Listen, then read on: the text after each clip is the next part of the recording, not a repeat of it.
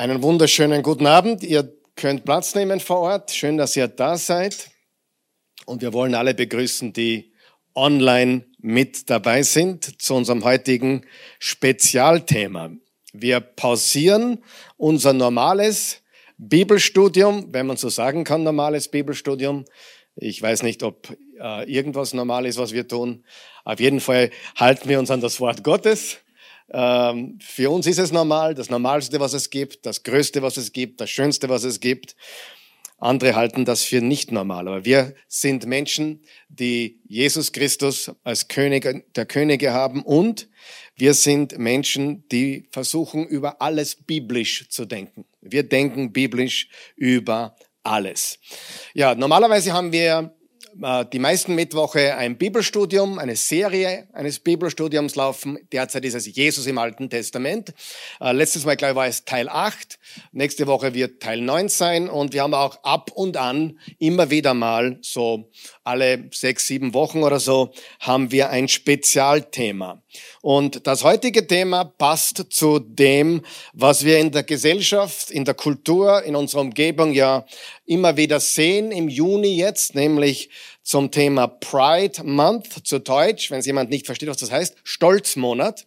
Das musst du mal auf der Zunge zergehen lassen, aber ich sage nur Pride Month. Und ich habe es einen bisschen einem, ja, Titel gegeben, der vielleicht auch nicht so gut rüberkommt, aber wir probieren ihn einmal. Pride, die Stimme der Finsternis. Und ich möchte mit Folgendem beginnen heute. Manche denken jetzt vielleicht, na jetzt wird der Pastor wieder politisch. Ja, manche denken, wird es politisch heute Abend. Und das ist eine Frage, mit der ich mich jetzt seit über zwei Jahren beschäftige. Sollten Christen politisch sein? Sollte man in der Gemeinde über politische Themen reden, sollte man Politik ins Spiel bringen. Man hat ja immer wieder gesagt, Glaube und Politik sollte man auseinanderhalten und so weiter. Und ich habe früher auch solche Sachen gesagt. Ich bin Pastor, ich bin Prediger, ich habe die Bibel, ich ne-, nehme das Wort Gottes und verkündige äh, Jesus und, und die Wahrheit, die er verkündigt hat. Und äh, ich habe auch solche Sachen gesagt. Ein Pastor sollte eigentlich nicht über Politik sprechen. Also eines ist klar, ein Pastor sollte nicht sagen, welche Partei du wählen sollst. Sind wir uns da einig? Ich meine, das ist wohl selbstverständlich. Ja, egal in welche Richtung das geht, das ist nicht die Aufgabe des Pastors. Aber, und ein großes Aber, ich habe auch umdenken müssen, ich habe auch umgedacht, es war ein Prozess und heutzutage, jetzt, in der Zeit, in der wir heute leben, haben wir es mit ganz anderen Themen zu tun. Äh, als Pastor hat mich vor zehn Jahren Politik gerade so viel interessiert.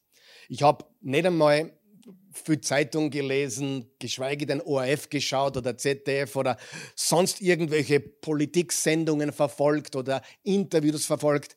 Kaum. Ich kannte mich auch nicht besonders gut aus. Ja, im Wort Gottes kannte ich mich schon relativ gut aus. Und äh, was eine Familie betrifft, mit vielen Kindern, da kannte ich mich schon relativ gut aus. Aber Politik war definitiv nicht so wichtig für mich. Aber, und noch einmal ein großes Aber, wir haben es heute mit ganz anderen Themen zu tun. Früher waren die Themen auch normaler, wenn man das so sagen kann. Und für mich waren die letzten zwei Jahre oder zweieinhalb Jahre, ich würde sagen, es sind ja fast schon zweieinhalb Jahre seit äh, dieses äh, Thema mit Corona oder Covid oder Pandemie ins Land gezogen ist. Und das war ja eigentlich nur ein Startschuss für vieles. Wenn man darüber nachdenkt, wenn man das aufrollt, ähm, äh, ist ja das eigentlich nur ein Startschuss gewesen für vieles, was heutzutage in der Welt äh, anders ist als noch vor zweieinhalb Jahren. Und es ist ein Gamechanger gewesen, das kann man definitiv so sagen.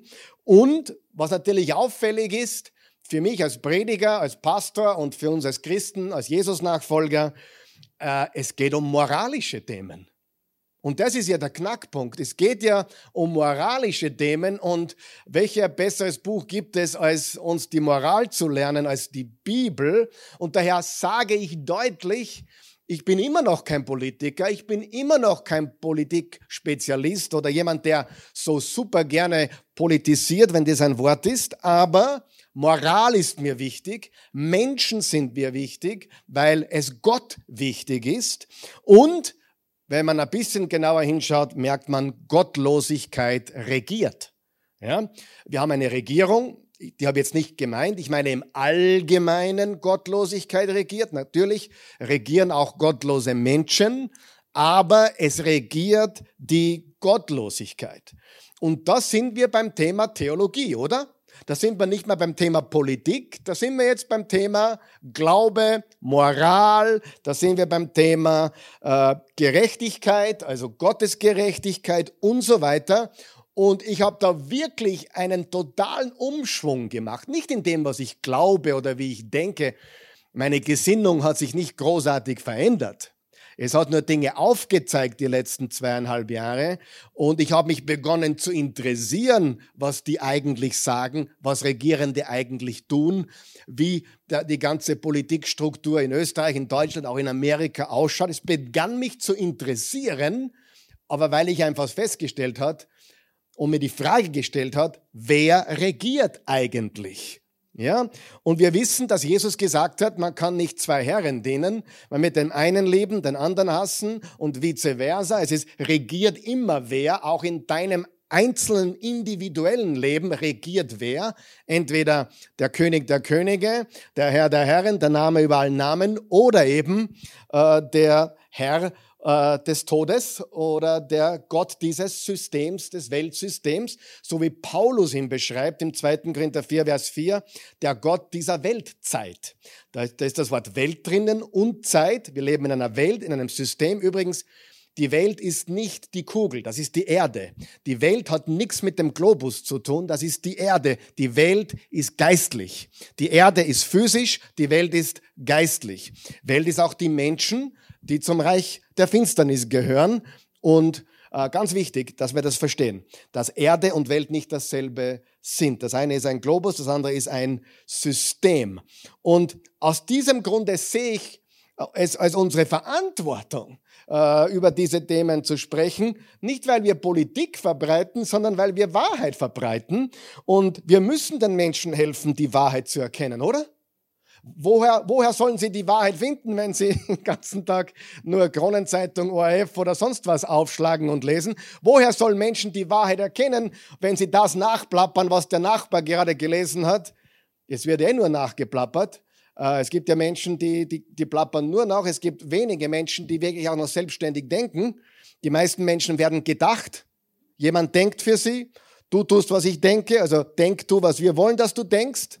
Und so weiter. Und im 1. Timotheus 3, Vers 15, das steht nirgends außer da drinnen in der Bibel, nicht auf der Outline, gibt es keine, auch nicht vorne, da steht, die Gemeinde des lebendigen Gottes ist die, die Säule und Grundfeste der Wahrheit. Wir sind die Säule und Grundfeste der Wahrheit. Wir sollten der erste Ort sein, wo Menschen Wahrheit hören. Wir sollten der erste Weg sein, ich habe einige Psychologen und auch Therapeuten, die ich unterstütze, wo ich auch Leute hinschicke. Aber der erste Weg sollte eigentlich in die Gemeinde sein, in die Kirche, zu Gott. Und wenn die andere Hilfe brauchen als nur die geistliche, dann senden wir sie weiter an Menschen, die ihnen helfen können, oder? Wenn er Zahnschmerzen hat, muss er zum Zahnarzt. Äh, wenn er äh, anderes Problem hat, muss er halt woanders hin. Und, äh, aber der erste Weg sollte eigentlich die Gemeinde sollte befragt werden, wo es lang geht. Es gibt zum Beispiel Gemeinden in Amerika, die haben diesen Status. Nicht, Amerika ist weit weg von Gott, glaub mir das. Aber es gibt immer noch Hotspots, wo, wo Leute, wo auch Bürgermeister oder, oder, oder Gouverneure auf gewisse große Pastoren achten und fragen, hey, was denkst du, wo geht's hin? Was, was, was ist die Wahrheit? Was sagt das Wort Gottes dazu? Und das ist etwas, da sind wir natürlich weit weg aber wir sind die Anlaufstelle, sollten wir sein, und wir sind die, die Säule und das Fundament, die Grundfeste der Wahrheit. Und wir müssen das sagen und, und es ist unsere Verantwortung, die Dinge anzusprechen, es ist unsere Verpflichtung, Licht, nämlich Licht zu bringen auf moralische und gesellschaftliche Themen, Licht zu werfen auf moralische, gesellschaftliche Themen, weil eben die Bibel, das Wort Gottes, Jesus die Wahrheit ist und er die Antwort für alle Fragen hat. Das war einleitend einmal, um sicherzustellen, dass du verstehst, warum wir diese Dinge ansprechen. Ja, ich habe auch schon zwei Predigten gehalten über dieses Thema, zwei Sonntagspredigten, die du auf unserem YouTube-Kanal findest. Ich habe jetzt den genauen Titel nicht mehr auswendig, aber es waren zwei Botschaften über die wahre Bedeutung des Regenbogens. Er kommt nämlich von Noah, von Gott. Er gehört uns und wir geben ihn auch nicht her, das sage ich dir. Er gehört uns.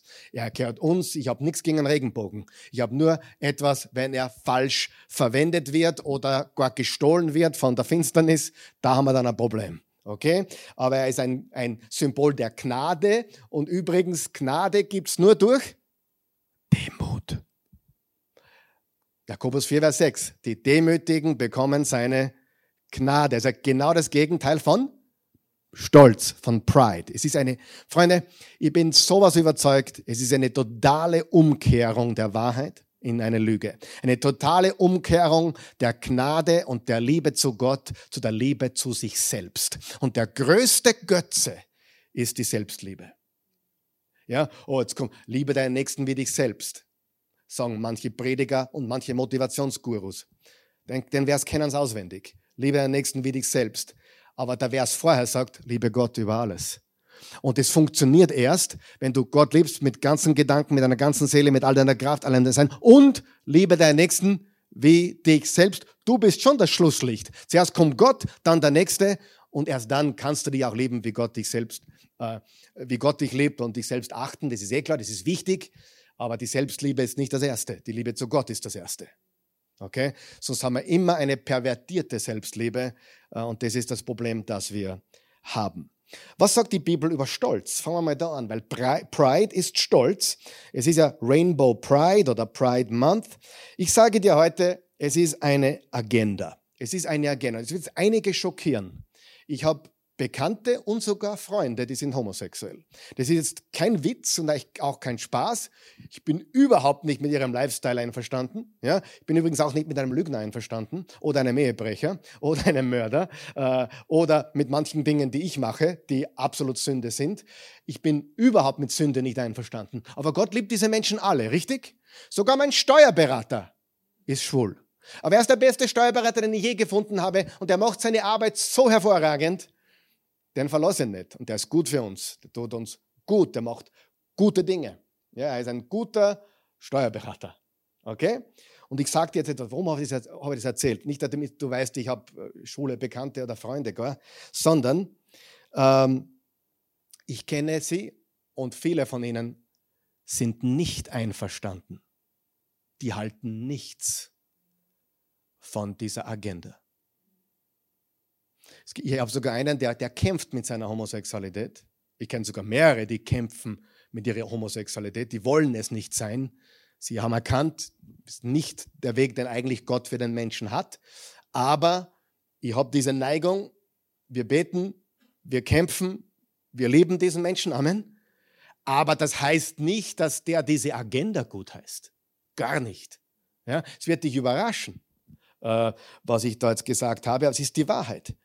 Äh, das heißt, es wird hier ein Thema benutzt von einer Minderheitgruppe, einer ganz kleinen eigentlich Randgruppe. Die, die meisten Menschen immer noch würden sagen, hey, das, ist, das kann doch nicht ganz das Richtige sein. Wenn sie sich die Wahrheit aus, äh, aussprechen trauen würden.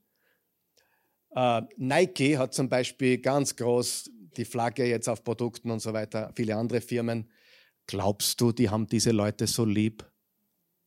Nein, die wollen, weißt du, was die wollen? Money. Geld, sie wollen Profit und sie wollen, daher wollen sie politisch korrekt sein. Daher machen sie mit. Diese Firmen, wie sie alle heißen, Starbucks und Google und alle, die sich jetzt in Rainbow-Flagge einkleiden und sicherstellen, dass das an den öffentlichen Gebäuden hängt und in Schulen und in der U-Bahn gibt es sogar jetzt die, die Rainbow-Haltestangen, Halteschleifen. Oder habe ich, hast du das geschickt, gell? Da, da sind die Halteschleifen, wo du anhältst, in den Regenbogenfarben. Ja, ich bin äh, jetzt über einige Zebrastreifen gegangen in Wien kürzlich, die sind in Regenbogenfarben.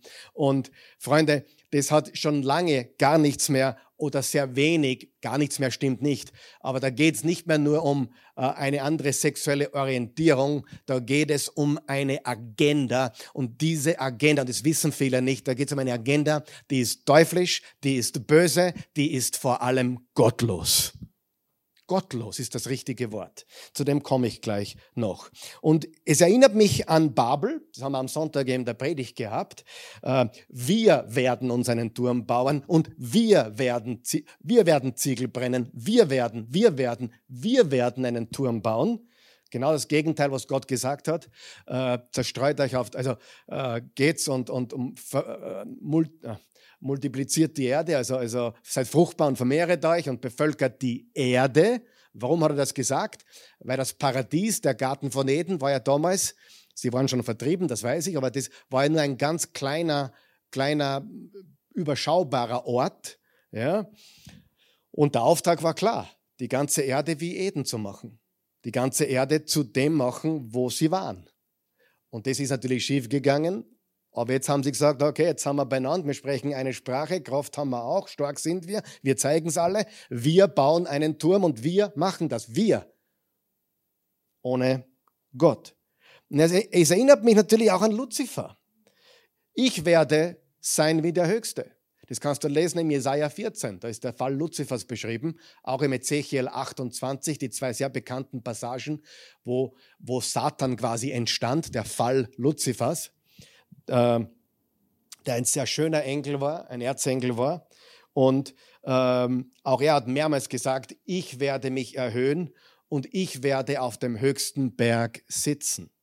Und wenn man genau hinschaut, wenn man genau hinschaut auf diese Pride, auf dieses Pride Month, das ist mir übrigens schon bei Corona bewusst geworden. Das Wort Religion hat mich nicht mehr losgelassen. Es, es ist eine Religion. Jetzt noch viel mehr mit Pride. Es ist eine Religion. Die Leute kämpfen dafür. Und wenn man genau hinschaut, handelt es sich tatsächlich um eine Religion. Also du kannst jedem, der, der das so, so verteidigt und so für das kämpft, kannst du sagen, du bist ziemlich religiös. Übrigens auch Atheisten sind religiös. Ja, sind sehr, sehr stark. Ja, es gibt keinen Gott. Ja, du hast einen starken Glauben. Ich glaube nichts. Na doch, du glaubst, dass es keinen Gott gibt. Das ist ein Glaube. Und übrigens, übrigens, weißt du, wer extrem spirituell ist? Satan. Satan ist spirituell. Weißt du, dass Satan mehr über Gott weiß, wahrscheinlich als die, die meisten von uns? Satan ist spirituell. Er ist ein gefallener Engel.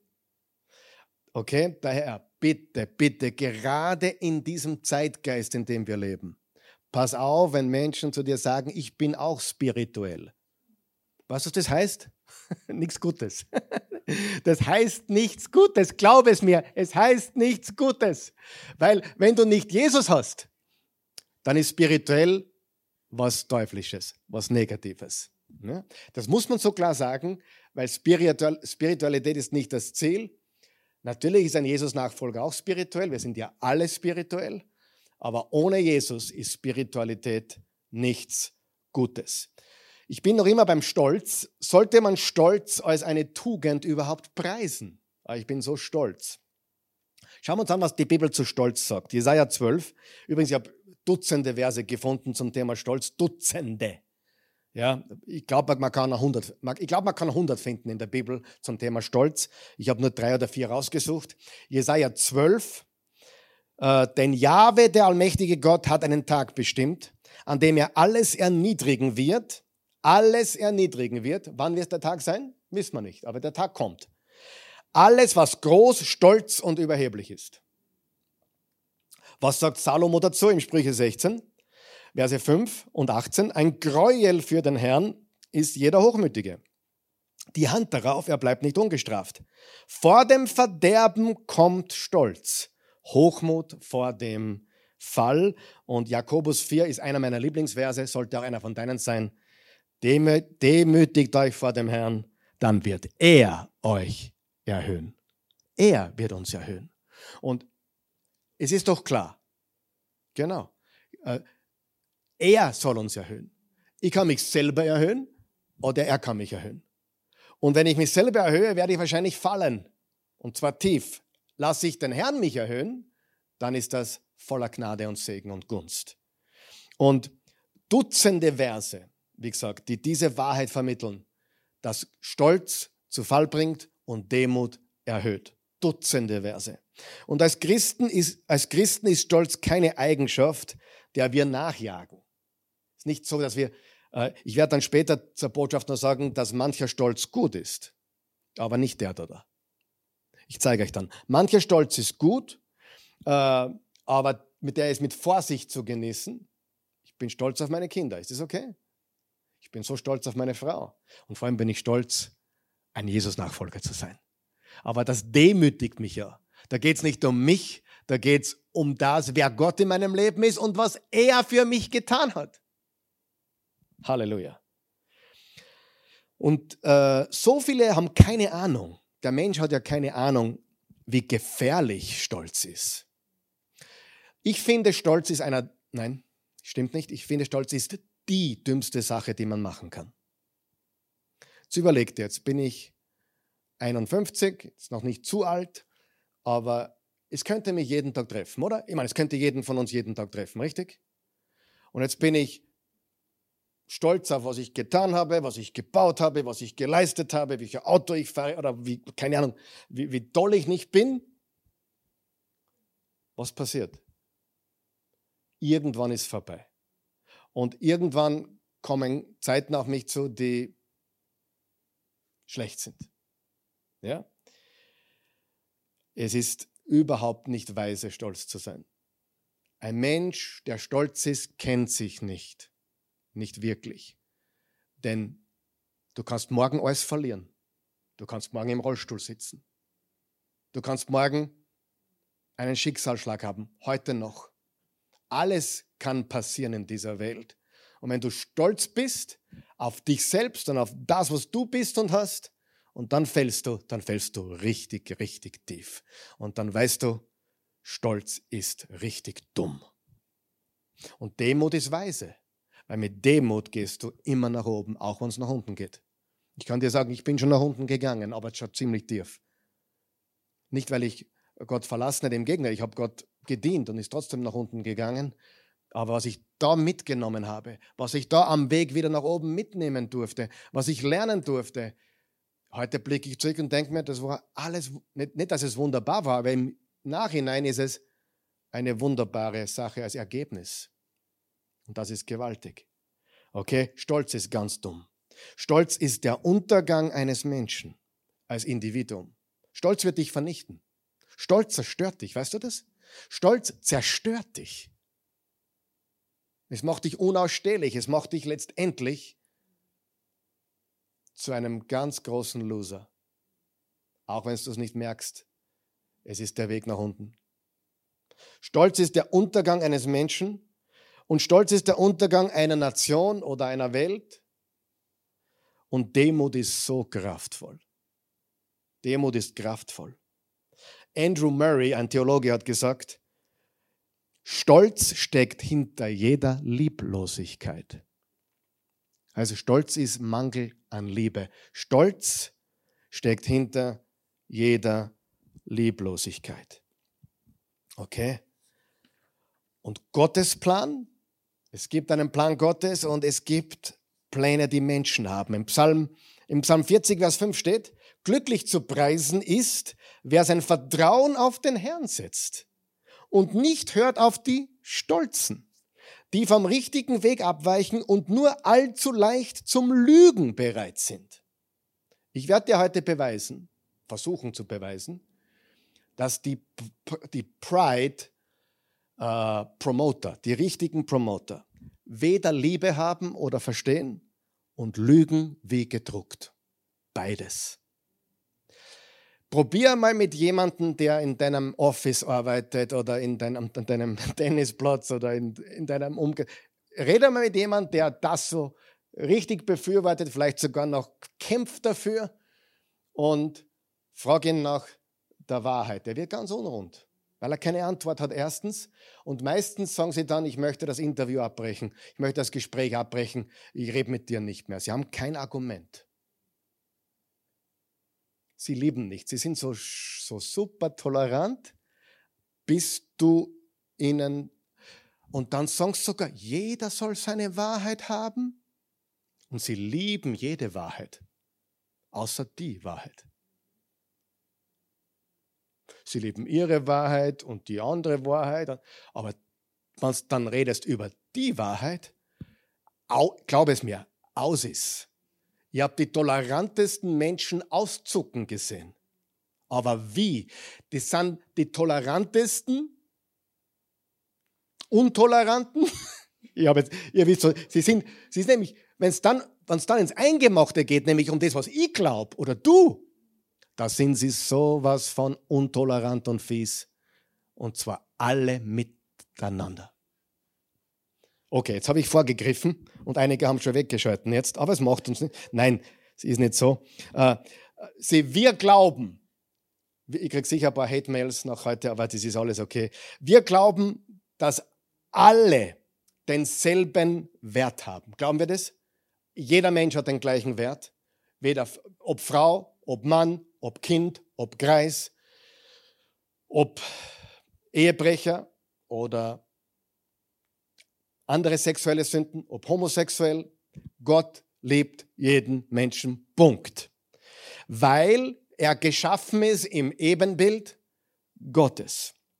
Sieh, das Ebenbild ist nicht, was du tust, sondern die Kategorie, die Kategorie, die du bist. Ein Löwe prachtvoller junger Löwe ist genauso ein Löwe wie die alte Löwin, die nicht mehr essen kann und am Sterben ist. Das ist die Kategorie. Das heißt, auch der, das Ungeborene im Bauch ist bereits die Kategorie. Es ist Mensch. Ja, es ist nur so klein, es ist erst zwei Zentimeter. Es ist Ebenbild Gottes. Es ist Kategorie Mensch. Auch mit denen, die am Sterbebett liegen. Es ist Ebenbild Gottes. Auch jemand, der beide Beine verliert oder nicht mehr denken kann. Es geht nicht darum, was du kannst, sondern welcher Geschöpf du bist. Ebenbild Gottes. Jeder. Das glauben wir, oder? Das glauben wir über jeden Schwulen, Lesben, Transgender. Äh, auch wenn sie glauben, sie sind eine Frau, aber in Wirklichkeit ein Mann sind oder glauben, sie sind ein Mann, wirklich eine Frau sind. Egal, was sie glauben, dass sie glauben, wer sie sind. Sie sind Ebenbild Gottes und ich habe gute Nachrichten für dich. Gott entscheidet das Geschlecht, nicht wir. Und in dem Moment, wo wir entscheiden über diese Dinge, die er, jetzt pass auf, er in seiner Schöpfung festgelegt hat, er ist der Schöpfer. Ich habe großes, ich habe große, große Schwierigkeiten mit Eingreifen in die Schöpfung Gottes. Ja? Jetzt wollte ich was sagen, aber das wäre zu weit gegriffen. Äh, ist ein anderes Thema für ein Privatgespräch einmal, ja. wenn ich gut drauf bin. Aber ich habe wirklich ein Problem damit, äh, wenn, man, wenn man versucht, äh, Gottes Schöpfung zu manipulieren. Gott schuf sie als Mann und Frau und er bestimmt. Und nicht drei Gender, nicht fünf, sondern Mann und Frau. Ähm, Okay, wir sind alle wertvoll, jeder Mensch, auch alle, die am falschen Weg sind. Alle Ebenbild Gottes. Das heißt aber nicht, dass jeder tun und lassen kann, was er oder sie will. Das heißt nicht, dass jeder seine eigene Wahrheit haben kann. Es gibt nur eine Wahrheit. Und zwar die Wahrheit, dass ich hier vorne jetzt stehe und ihr da drinnen sitzt und ihr zuschaut. Na, du sitzt in Vösendorf und nicht in Prag aber ich fühle mich in Prag. Wurscht, du bist in Vösendorf gerade. Und ah, ich fühle mich in Bruck an der Leiter. Ja, gut für dich, du bist in Vösendorf. Das ist Realität. Verstehen wir das? Und du sitzt auf einem grauen Sessel und du auf einem grünen. Das ist Realität. Das ist Wahrheit. Und weißt du, es gibt Menschen, die wollen dir sagen, wahr ist das, was ich fühle. Humbug, Käse, Leberkäse. Nein, Wahrheit ist Wahrheit, Realität ist Realität und es gibt eine. Und Gott hat sie so gemacht.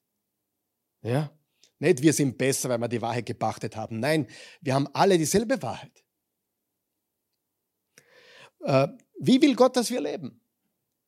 Was ist in seinen Augen gut, wahr und richtig? Und jetzt kommt der wichtige Punkt für uns Jesus-Nachfolger und das verstehen die natürlich nicht. Das verstehen gottlose Ungläubige nicht, weil sie wollen Gott gar nicht. Weil wir ihn lieben wollen wir, was wollen wir uns seiner Autorität unterordnen. Das heißt, ich liebe dich und daher will ich auch deine Autorität annehmen und mich dieser Autorität unterordnen. Die Welt will das nicht. Sie lieben auch Gott nicht. Sie wollen Gott nicht. Sie wollen selbst Gott sein. Turmbau zu Babel. Luzifer, Jesaja 14, ist genau das Gleiche. Lesen wir das, wo Jesus Ehe und Sexualität definiert, in Matthäus 19, Verse 4 bis 5 im Bildschirm eingeblendet. Jesus entgegnete, habt ihr nicht gelesen, dass der Schöpfer am Anfang die Menschen als Mann und Frau erschuf? Was liest Jesus hier oder was zitiert er hier? Genesis 2. Er zitiert die ersten zwei Kapitel der Bibel. Glaubst Jesus kannte Genesis? Natürlich. Er schuf sie als Mann und Frau. Am Anfang schuf der Schöpfer Himmel und Erde und Mann und Frau. Und, hat, und, das, und das er gesagt hat, deshalb wird ein Mann Vater und Mutter verlassen und sich mit seiner Frau verbinden. Und die zwei werden ein Leib sein. Freunde, Jesus wiederholt das, was Mose im Genesis festgehalten hat bei der Schöpfung. Jesus hat ständig das Alte Testament bedient oder sich des Alten Testaments bedient. Jesus wiederholt Genesis und durch das ganze Wort Gottes zieht sich das hindurch. Mann und Frau. Im Epheser 5 steht, dass Christus der Bräutigam ist und die Jesus-Nachfolger die Braut. Der Bräutigam und die Braut. Und dann sagt Paulus noch, und das ist ein Vergleich, so wie ein Mann seine Frau lieben soll. Sie werden ein Fleisch sein. Christus und die Gemeinde ist ein Bild für Mann und Frau. Übrigens, die Bibel begann mit einer Hochzeit und die Bibel endet mit einer Hochzeit. Ist es nicht so? Das heißt, er schuf sie als Mann und Frau und Ehe per Definition ist zwischen Mann und Frau. Das sagt die Bibel. Die Bibel sagt, Jesus sagt, Ehe per Definition ist zwischen Mann und Frau. Die Bibel beginnt mit Hochzeit und endet mit einer Hochzeit. Adam und Eva und Christus und die Gemeinde in alle Ewigkeit. Eines der schönsten Bücher der Bibel ist Hohelied. Ein Lied auf die Liebe zwischen Mann und Frau. Ein Bild für die Gemeinde. Ja? Und natürlich hat dann auch Paulus gesagt, es muss Unterordnung geben. Ihr sollt euch zuerst einmal gegenseitig unterordnen Vers 21, ordnet euch einander unter. Nächster Vers, und die Frau soll sich dem Mann unterordnen. Dann geht's weiter. Und der Mann liebe die Frau wie sein eigenes Fleisch und Blut. Ich habe einmal die Christi gefragt, hast du mich, hast du ein Problem, dich mir unterzuordnen? Hat sie gesagt, solange du mich liebst wie Jesus, nein. Und ich bin überzeugt davon, dass die größte Feministin, die größte, ich kann es nur so sagen, wenn die wissen würde, was die Liebe Jesus wäre, dann würde sich sie so einen Mann wünschen und sich liebend gerne unterordnen. Ja oder nein? Glaube ich schon. Welche, wünscht euch Frau so einen Mann? Wer wünscht sich so einen Mann? Ja? Ich kann nicht dafür sorgen, ich sage nur, wer, dafür sorgen kann ich nicht. Ich kann dafür beten, aber wer wünscht sich einen richtigen Jesus als Ehemann? Der sie liebt, gibt nur einmal, aber der dich liebt wie Jesus. Also Ehe ist per Definition zwischen Mann und Frau. Das ist ganz klar Gottes Plan. Und jetzt pass auf, jemand, der das bestreitet, und das tun sie. Jemand, der, da, jetzt kommen wir zum Evangelium. Jetzt kommen wir zum, zum Kern der Sache. Jemand, der das bestreitet, bestreitet nicht irgendeine Nebensächlichkeit. Ah, okay, ah, das ist nur eine Nebensache der Bibel. Nein, sondern dieser Mensch, der das bestreitet, bestreitet die Ordnung der Schöpfung Gottes, weil er von Anfang an diese Ordnung eingeführt hat. Familie ist Gottes Idee. Übrigens auch Sex ist Gottes Idee, nicht Hollywoods. Bin ich froh. Das ist ein anderes Thema.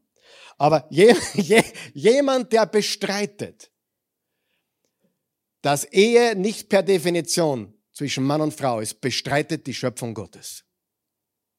Und sie leugnen Gott, indem sie seine Autorität leugnen. Und daher leugnen sie auch das Evangelium, weil ein Jesus-Nachfolger ist die Braut und Christus ist der Bräutigam.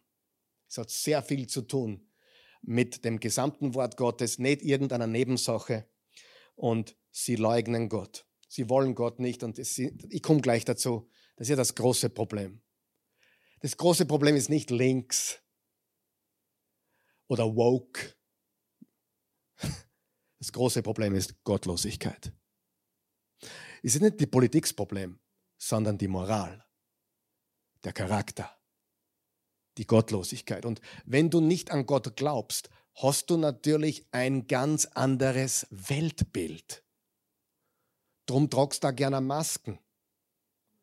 Warum? Weil oder darum lass dich einsperren im Lockdown, weil wenn du eine Maschine bist, wenn es nur um den Körper geht, wenn es nur um Materie geht, ist das das Beste. Oder? Mein Handy kehrt weggesperrt, dann, dann kriegt es keinen Kratzer. Richtig? Aber ein Mensch kehrt nicht weggesperrt, weil er eine Seele hat und ein Geist ist. Ein Motorradl tust du in der Garage einsperren. Dein Cabrio auch. Warum? Weil es Materie ist. Und Materie, und wenn du nur Materie glaubst, weil du gottlos bist, kein Wunder, dass sie so auf ihre FFP 4 und 5 und 6 stehen. Verstehst du, was ich sage? Es ist von der Hölle. Freunde, das ist von der Hölle. Ich sage jetzt nicht, dass keine, keine Menschen Masken tragen sollen. Es gibt Berufe und es gibt Dinge, da ist es sicher von Vorteil notwendig, aber nicht als allgemeines Mittel für alle Menschen. Richtig? Es gibt ganz vulnerable Gruppen, die müssen extrem aufpassen bei vielem. Aber man kann nicht eine Seele wegsperren und ein Gesicht ständig zumummen und glauben, man bleibt gesund.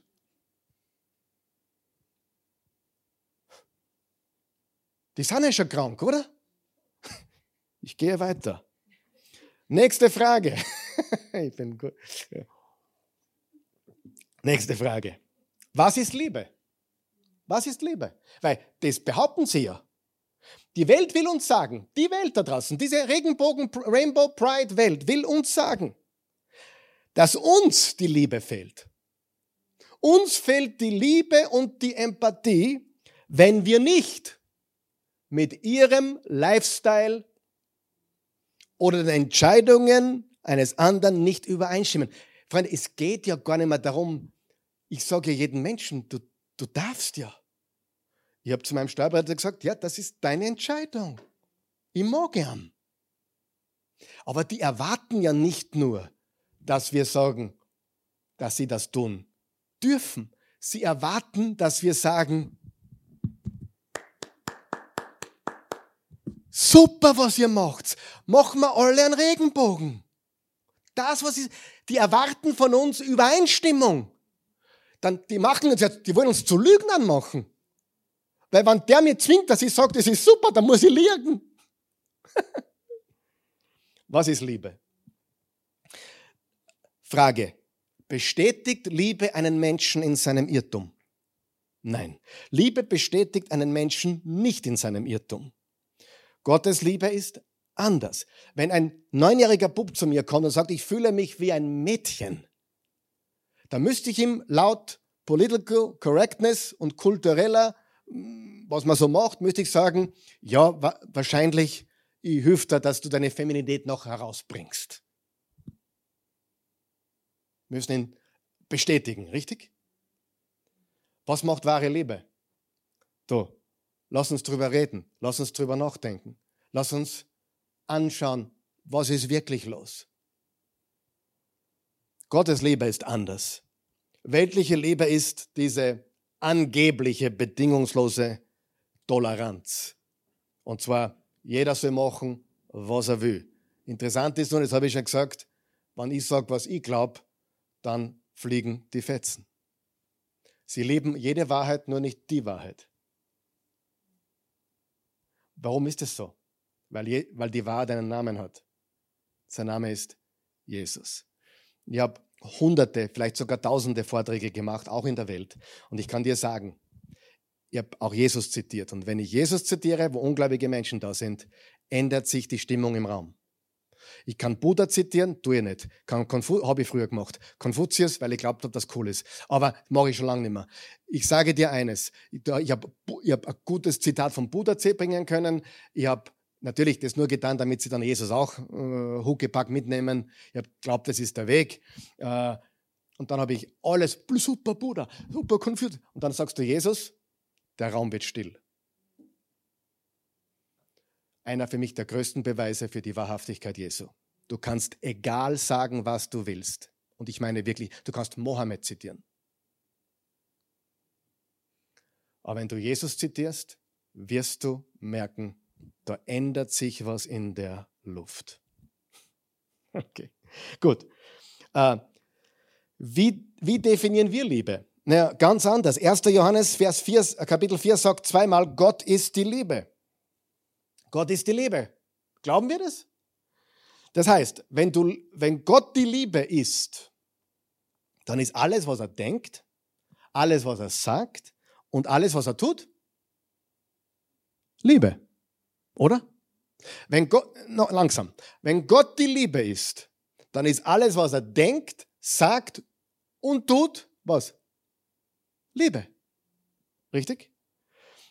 Das heißt, wenn ich Gott vertraue, kann ich wissen, alles, was er mir sagt, ist zu meinem Besten. Römer 8, Vers 28, denen, die Gott lieben, dient alles zum Besten. Ich brauche es nur glauben, ich muss ihm vertrauen. Weißt du, warum Menschen sündigen? Mangel an Vertrauen. Sie glauben, dass jetzt da das machen müssen, weil das gibt ihnen mehr Freude oder Vergnügen wie Nein zu sagen und Gottes Weg zu gehen. Es hat alles mit Vertrauen zu tun, in letzter Instanz. Vertraue ich Gott genug, dass ich sage, hey, ich habe ein Problem mit Lügen. Ich habe ein Problem mit Sexualität. Ich habe ein Problem. Aber ich weiß, dass dein Wort wahr ist. Und weil ich weiß, dass du die Liebe bist, ist alles, was du sagst und tust und denkst, Liebe. Und daher kann ich dir folgen. Ist ja beim, bei einem guten Papa auch so, oder?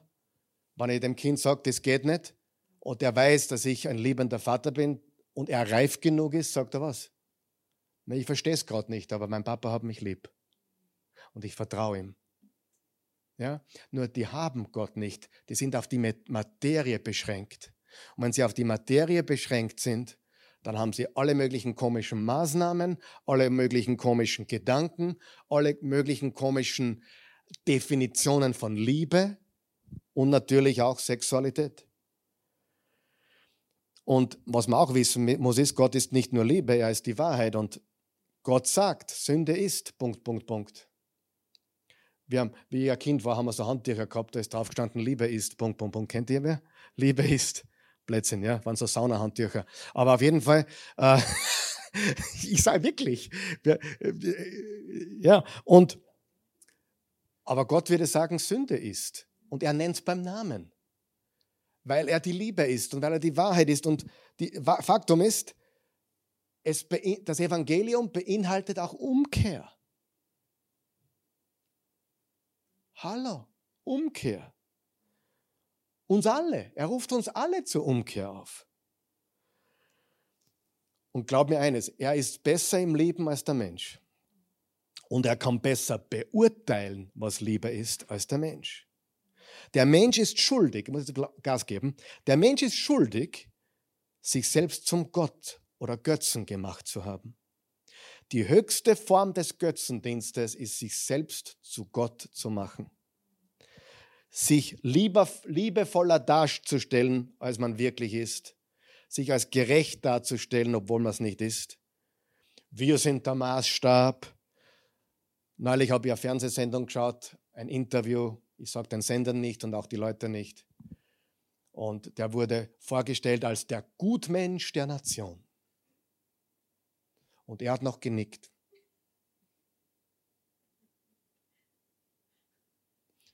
Wo der angesiedelt ist, brauche ich euch nicht sagen, oder? Es liegt auf der Hand. Aber er, hat, er wurde so ein bisschen, hat das ganz ernst gemeint, der Interview oder nicht, weiß ich nicht, aber er hat ihn so ein bisschen, der Gutmensch der Nation. Das sind alles Gutmenschen. Weißt du was? Das sind keine guten Menschen. Genauso wenig wie wir gut sind ohne, ohne der Liebe Gottes. Unmöglich.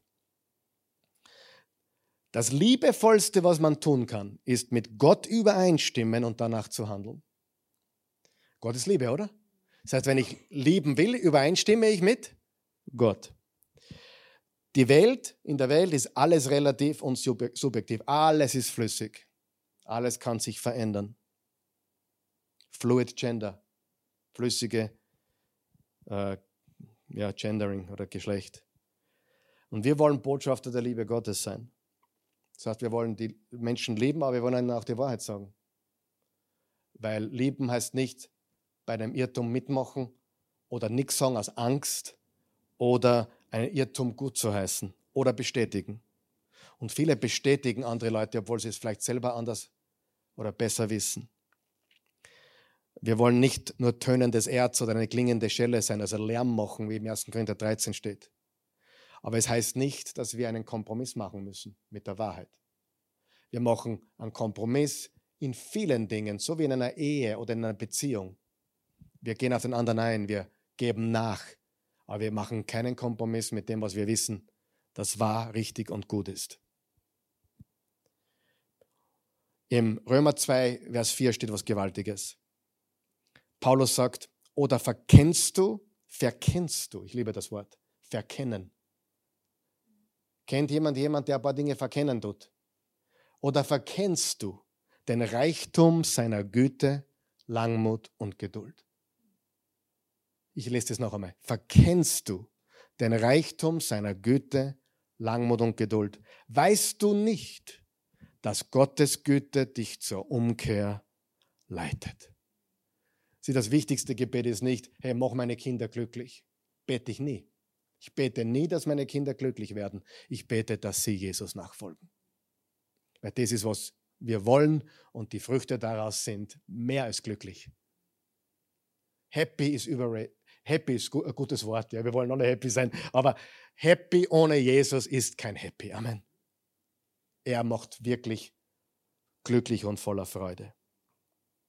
Lass uns gnädig sein mit Menschen vor allem jenen, die gerade zum Glauben gekommen sind. Lass uns gnädig sein mit Menschen, vor allem auch mit Menschen, die Gott noch gar nicht kennen. Aber warum sollten wir gnädig sein mit Menschen, die gerade zum Glauben gekommen sind? Seht, die erste Sünde, von der man umkehren muss, ist nicht Lügen, Stehlen, Morden oder Sex oder sonst irgendetwas. Die erste Sünde, von der ein Mensch umkehren muss, ist Unglauben. Jesus nicht, also nicht zu glauben, Gott außen vor gelassen zu haben. Und erst dann, also wenn jemand morgen nur raucht, weil er heute Jesus kennengelernt hat, hey, relax, relax. Gott macht schon. Die erste Umkehr ist, sich zu Jesus wenden und ihm zu vertrauen. Das andere kommt mit der Zeit, sollte kommen mit der Zeit. Ich möchte heute eine Empfehlung machen, und zwar ein Video. Es ist auf Englisch. Viele von euch können Englisch, manche vielleicht nicht so gut. Aber ich mache trotzdem eine Empfehlung heute, ein Video, das vor ein paar Tagen rausgekommen ist. Nicht auf YouTube, aber der Raffi wird jetzt einblenden, wo man das sehen kann. Und genau, dieser Mann heißt Matt, so wie, also Matt, Matt Walsh. Matt Walsh. Und der hat eine Dok einen Dokumentarfilm gemacht das, der lautet, What is a woman? Was ist eine Frau? Bitte, wenn du nur ein bisschen Englisch verstehst, schau dir diesen eineinhalbstündigen Dokumentarfilm an. er ist genial, dann wirst du, du wirst ein bisschen lachen, du wirst ein bisschen wütend sein. Äh, er interviewt hauptsächlich Menschen, die aus diesem Lager sind. Und letztendlich ist es so gigantisch offenbarend, dass sobald über die Wahrheit gesprochen wird, haben sie nichts mehr zu sagen. Sie brechen das Interview ab, sie äh, werden zornig, äh, aber auch ein paar sehr hoffnungsvolle Dinge sind drinnen. Darum habe ich Hoffnung. Ich habe Hoffnung nicht wegen dem Film, aber ich habe Hoffnung. Ich habe doch noch Hoffnung, weil ich glaube, es gibt mehr von uns, als wir glauben. Wir brauchen nur mehr Mut, glaube ich. What is a Woman? Bei Matt Walsh. Gibt es nicht auf YouTube, aber du kannst es irgendwo abonnieren oder um kleines Geld kaufen, wurde mir gesagt. Um ein paar, paar Euro oder Dollar oder keine Ahnung. What is a Woman? Matt Walsh. Bitte schau dir das an.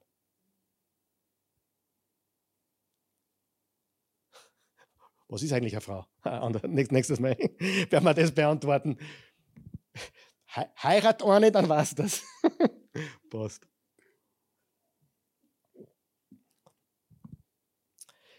Wenn man mit diesen Befürwortern spricht, also wenn man mit den Befürwortern dieses Movements spricht, kommt man drauf, für sie ist die Wahrheit, unter Anführungszeichen, relativ, subjektiv und flüssig. Man kommt drauf, sie, das ist jetzt keine Übertreibung oder Einschätzung, Du brauchst nur mit ihnen reden. Wenn du wirklich die Wahrheit kennst, weißt du, du, kommst im Gespräch zu einem Punkt, relativ rasch, wo du merkst, die kennen keine Wahrheit. Die haben keine Wahrheit. Es gibt keine objektive Wahrheit in diesem Movement. Alles geht, außer die Wahrheit. Unser christliches Gedankengut, da ist man nicht tolerant. Relativismus, Subjektivismus, keine äußere Realität, keine logische Realität, sondern nur, ich fühle mich als Frau, ich fühle mich als Mann, ich fühle mich als weder noch, ich fühle mich, ich fühle mich, ich fühle mich, ich fühle mich, warum hast du gemordet? Ich habe mich als Mörder gefühlt. Versteht ihr, wie absurd das ist? Das ist grenzenlos absurd.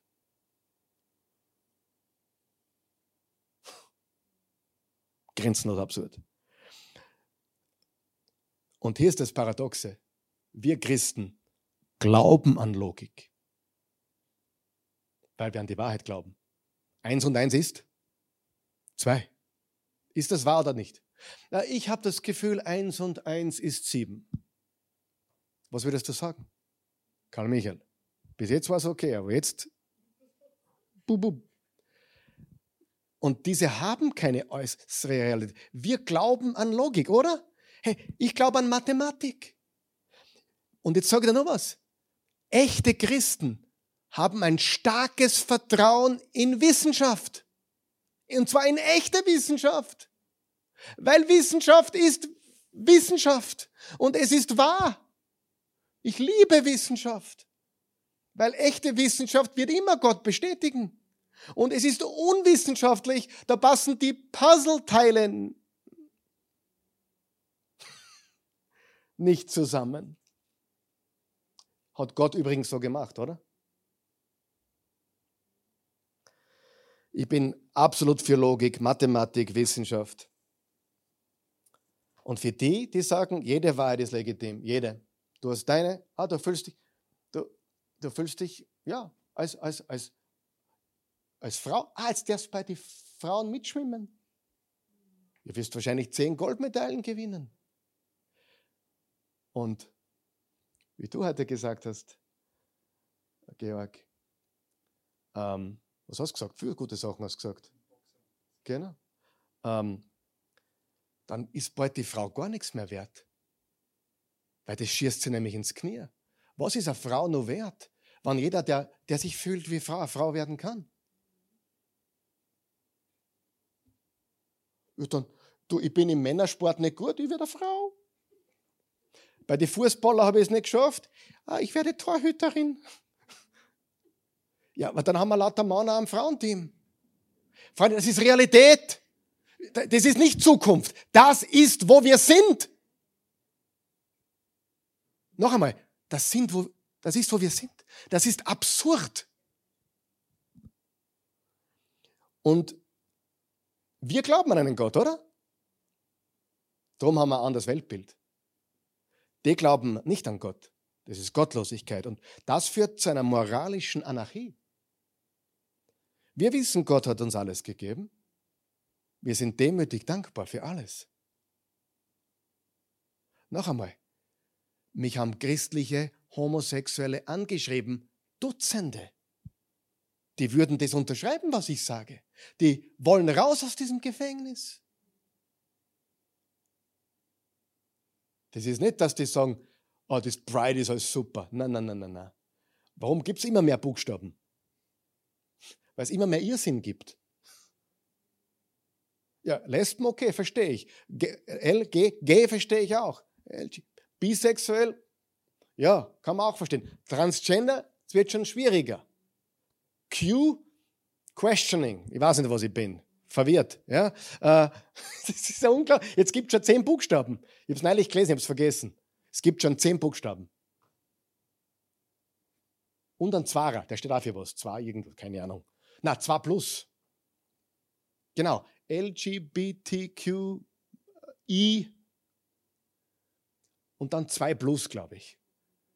Also, es gibt nicht nur zwei, es gibt unendlich viele Geschlechter. Ich glaube, das ist, was es bedeutet. Ich weiß es nicht. Das habe ich jetzt nur so, aber es, das, es gibt viel, es wird immer länger. Und das große Problem ist Gottlosigkeit. Sie spielen Gott und Freunde, die Auswirkungen werden noch viel furchtbarer sein. Wir, haben, wir sind noch nicht am Boden. Im Sprüche 1 steht wieder was Positives. Die Furcht des Herrn ist der Anfang der Erkenntnis. Toren verachten Weisheit und Unterweisung. Sprüche 9. Der Anfang der Weisheit ist die Furcht des Herrn und das Erkennen des Heiligen ist Verstand. Und wenn Gottlosigkeit regiert, dann gibt es keine Ehrfurcht vor Gott. Und dann sind wir Tore. Sie haben Narren, sie haben Gott verlassen, sie haben die, jetzt pass auf, sie haben die Bibel verlassen. Und die Bibel, Freunde, dieses Buch, das, das musst du auch als Atheist zugeben. Das musst du zugeben, weil es wahr ist. Die Bibel ist die Grundlage der westlichen Zivilisation. Die christlichen Werte haben die westliche Zivilisation geformt. Wie ich in der Schule war, hat es noch geheißen, Österreich ist Teil des christlichen Abendlandes. Jesus hat den Frauen den Wert gegeben, den sie heute haben, der ihnen zusteht. In einer Welt, wo Frauen nichts waren. Das hat man schon oft gesagt hier.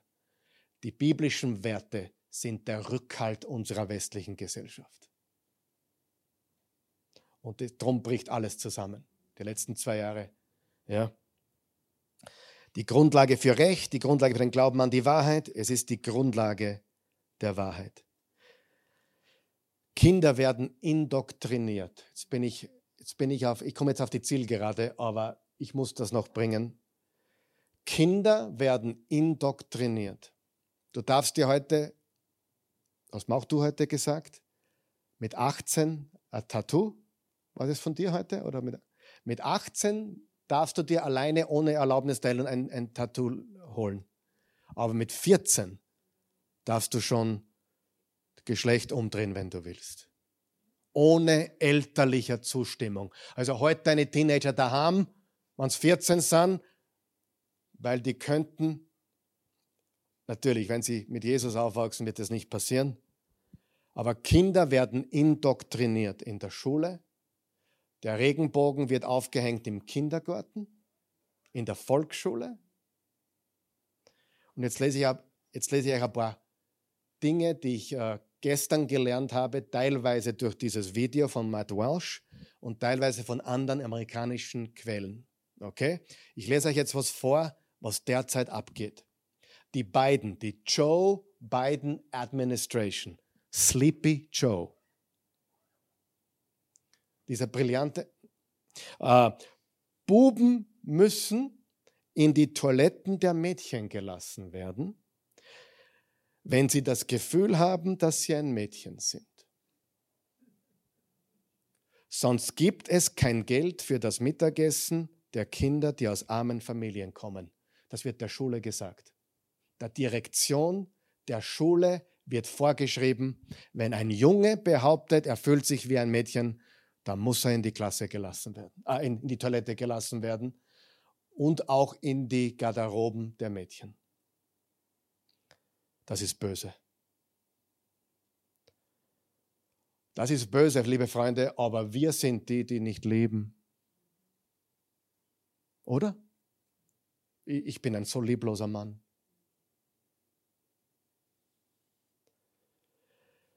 Sie behaupten, es ist harmlos. Sie sagen, es, ist, es geht nur um Inklusion und Akzeptanz. Sie behaupten, niemand hat die Absicht, Kinder zu verwirren, verderben oder zu beschädigen oder zu sexualisieren. Freunde, darf ich es klar sagen mit zwei Worten? Sie lügen.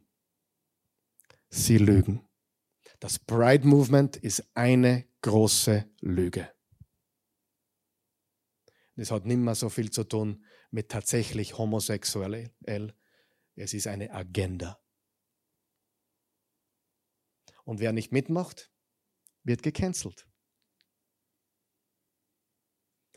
Videos von YouTube werden gelöscht. Der Präsident von Amerika verliert seinen Twitter-Account. Aber die Schwerverbrecher, die Pädophilen, die dürfen einen haben.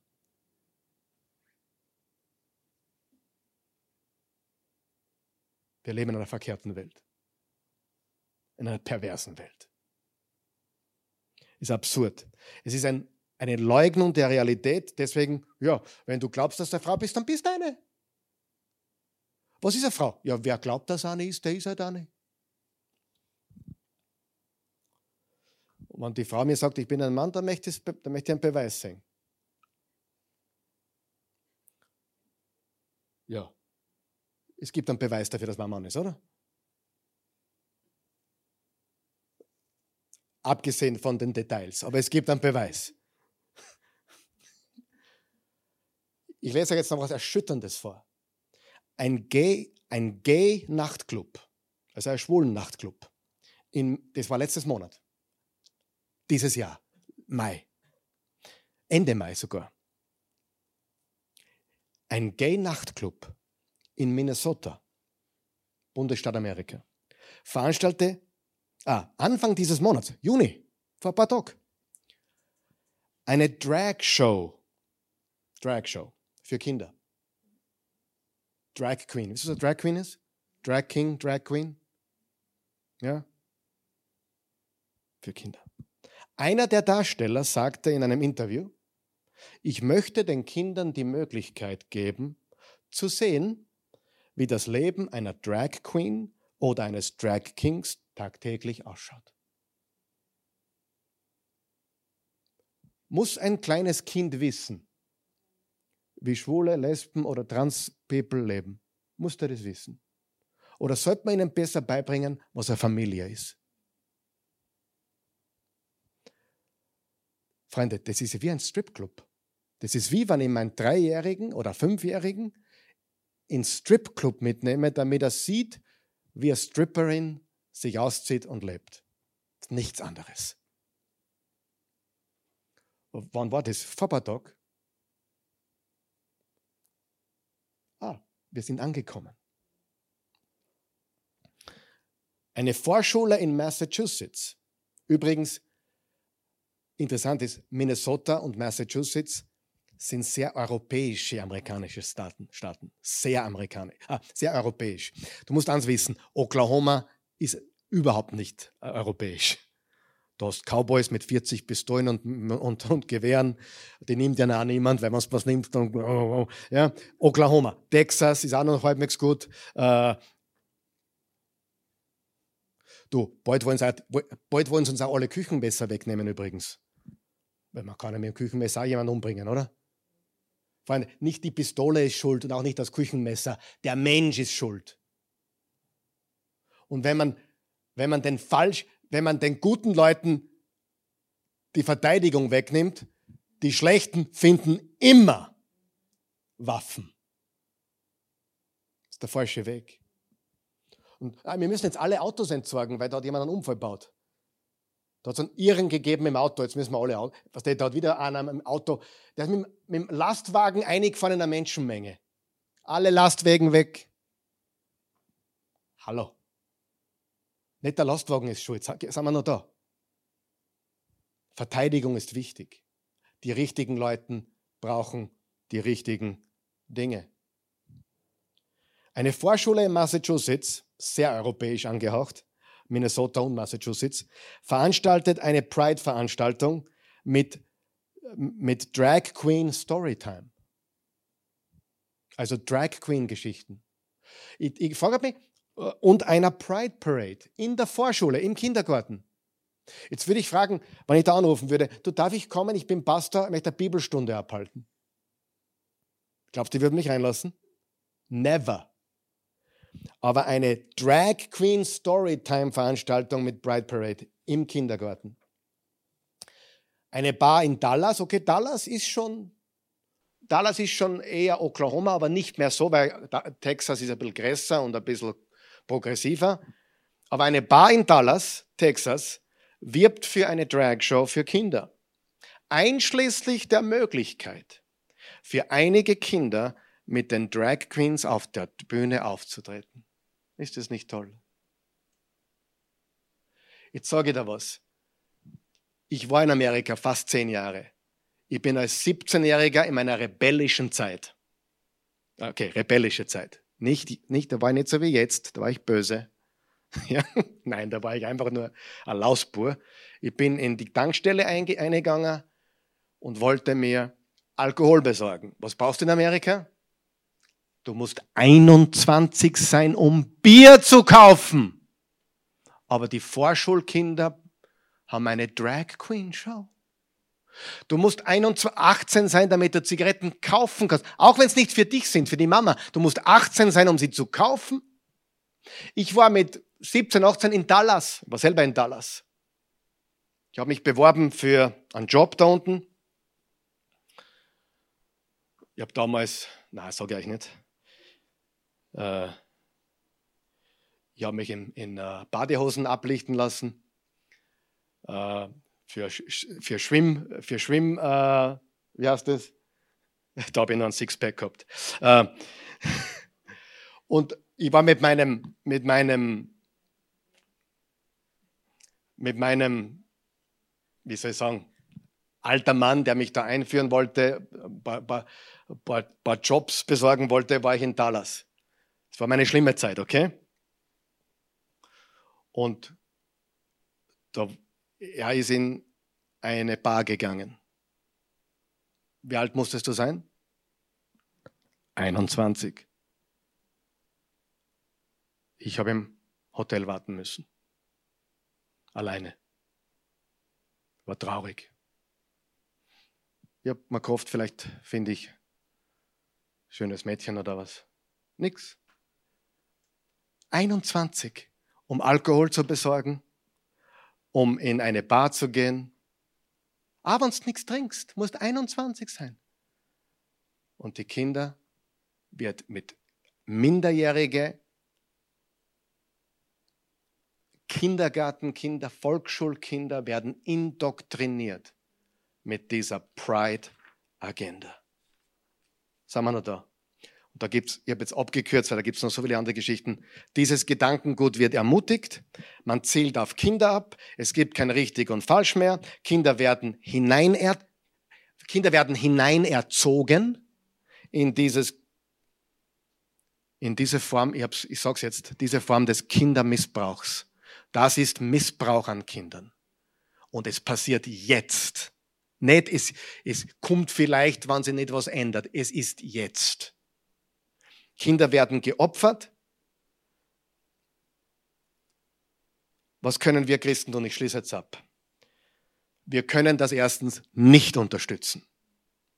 Zweitens, wir müssen Menschen wirklich lieben. Wir lieben alle Menschen. Drittens, wir sprechen die Wahrheit in Liebe. Wir verurteilen nicht, aber wir sagen die Wahrheit. Und wir lernen die Botschaft der Liebe und der Umkehr. Denn Jesus lehrte eine Botschaft der Liebe und der Umkehr.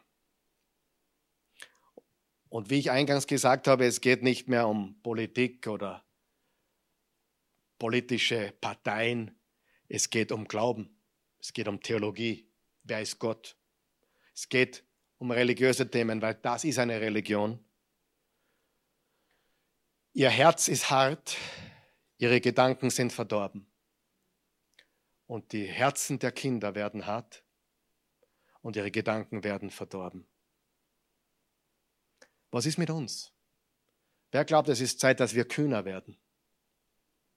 Kühner auftreten.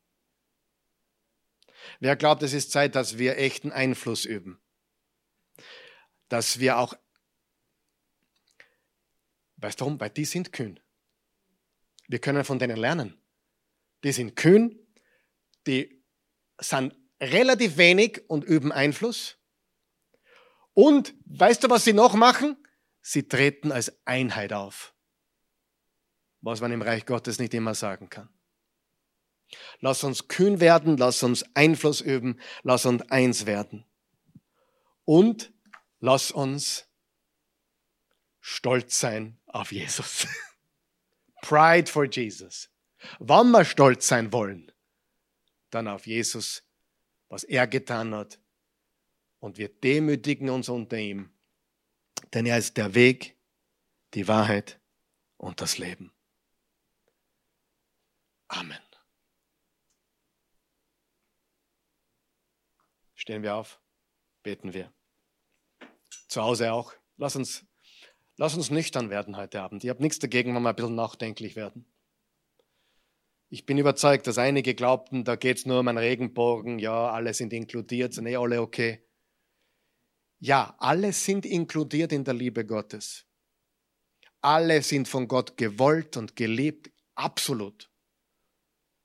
Aber du musst verstehen, da steckt eine Agenda dahinter, vor denen viele derer gar nicht davon wissen, was sie eigentlich tun. Sie wissen nicht, was sie tun. Und Stolz ist so gefährlich. Vater im Himmel, wir loben dich, wir preisen dich und erheben dich. Wir danken dir für deine Güte und Gnade. Du bist ein guter, gnädiger, treuer, liebender Vater.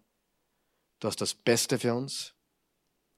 Wir wollen nicht urteilen über Menschen. Wir wollen nicht verurteilen. Und ich, ich weiß, das wird uns unterstellt, wenn wir die Wahrheit sagen. Aber das hat mit Urteilen nichts zu tun. Es hat eigentlich mit Liebe zu tun. Wenn unser Herz richtig ist, weil wir Leute nicht in ihrem Irrtum lassen wollen und weil wir, weil wir einen Beitrag zur Veränderung der Welt leisten wollen, die definitiv in eine falsche Richtung geht, dann ist das Liebe. Und, und nein, wir sind nicht die Lieblosen. Wir sind die, die von dir geliebt sind und diese Liebe weitergeben. Wir sind Menschen der Wahrheit, wir sind Jesus Nachfolger. Herr Jesus, hilf uns kühner zu sein. Mach uns kühn. Lass uns nicht feig sein und dem Zeitgeist auf den Leim gehen. Lass uns aufstehen in Kühnheit. Lass uns Einfluss üben, wo wir können. Lass uns sprechen, wo wir die Gelegenheit haben. Wir wollen Menschen nicht die Wahrheit reindrücken, bevor, bevor es Zeit ist. Aber wenn der Moment da ist, dann wollen wir sprechen. Und wir wollen Einheit leben. Ich weiß, wir sind nicht alle einer Meinung in allem, das ist ja auch klar. Aber wir haben alle den einen Herrn und das, ein, das gleiche Ziel, Jesus in die Welt zu tragen, Licht der Welt und Salz der Erde zu sein. Jesus, wir lieben dich. Wir beten, dass du in dieser gottlosen Welt eingreifst. Benutze uns, verwende uns als Licht der Welt und Salz der Erde. In Jesu Namen beten wir. Und wir beten für jeden, der diese Botschaft gehört hat. Und wenn du Jesus nicht kennst, egal ob du lesbisch bist, schwul bist, transgender bist, das ist nicht das Vorrangige. Oh, wirklich? Nein, ist nicht das Vorrangige. Das Vorrangige ist, dass du Jesus kennenlernst. Das ist die Umkehr. Dann bete einfach, wo du bist zu Hause. In deinen Worten sag einfach, Jesus rette mich, ich bin ein Sünder. Ich brauche Vergebung. Du bist am Kreuz gestorben für meine Schuld. Du bist der Schöpfer der Welt. Du hast mich gemacht. In deinem Bilde. Ich kann mich nicht machen in meinem Bilde. Ich bin geschaffen von dir und für dich und dafür will ich leben. Jesus, ich bekenne dich als Herrn. Ich gehöre jetzt dir. Mach mich neu. In Jesu Namen. Amen.